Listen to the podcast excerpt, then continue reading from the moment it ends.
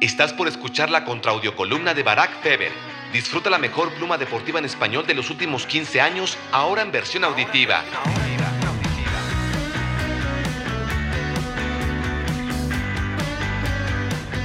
Godzilla. No fue admiración, ni sorpresa, ni dicha lo que experimenté la primera vez que vi jugar a Erling Holland con el Salzburg. Lo que sentí en cambio fue la más poderosa de las emociones, miedo. Un pánico genuino ante algo inmenso, novedoso y que no sonríe. Fue como ver a un superhéroe de cómic sin interés ni ganas de disimular sus superpoderes ante el mundo real. Hay obviedades tan claras que ni juicio precisan.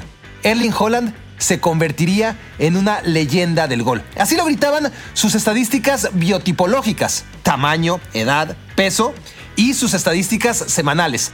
La fórmula de goles anotados dividida entre partidos disputados que desde el inicio de su carrera resultó siempre en números enteros y no en fracciones decimales.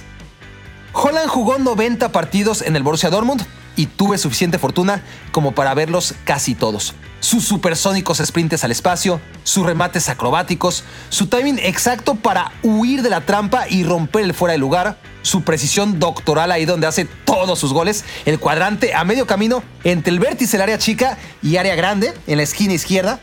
Diría que lo vi crecer, pero estaría delinquiendo. El noruego ya había llegado enorme a Alemania, física, mental, atlética y balompédicamente.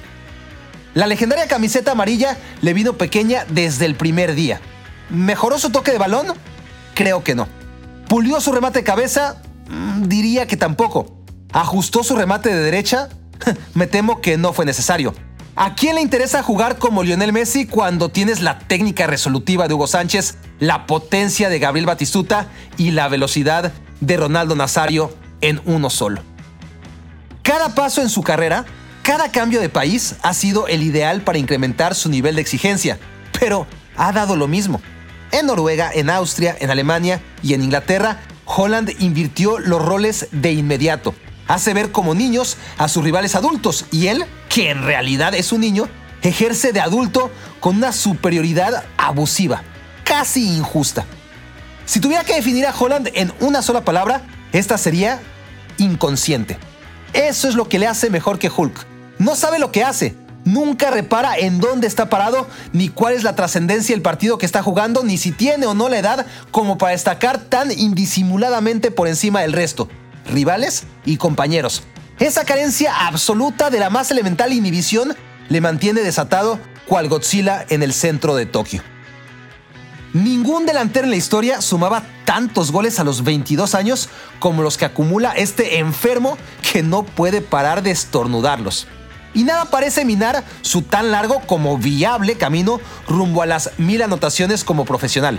Solamente las lesiones, unos cuantos misiles o una eventual pérdida de piso aspiran a frenarlo. Los defensas y porteros del hoy y del mañana no tienen chance.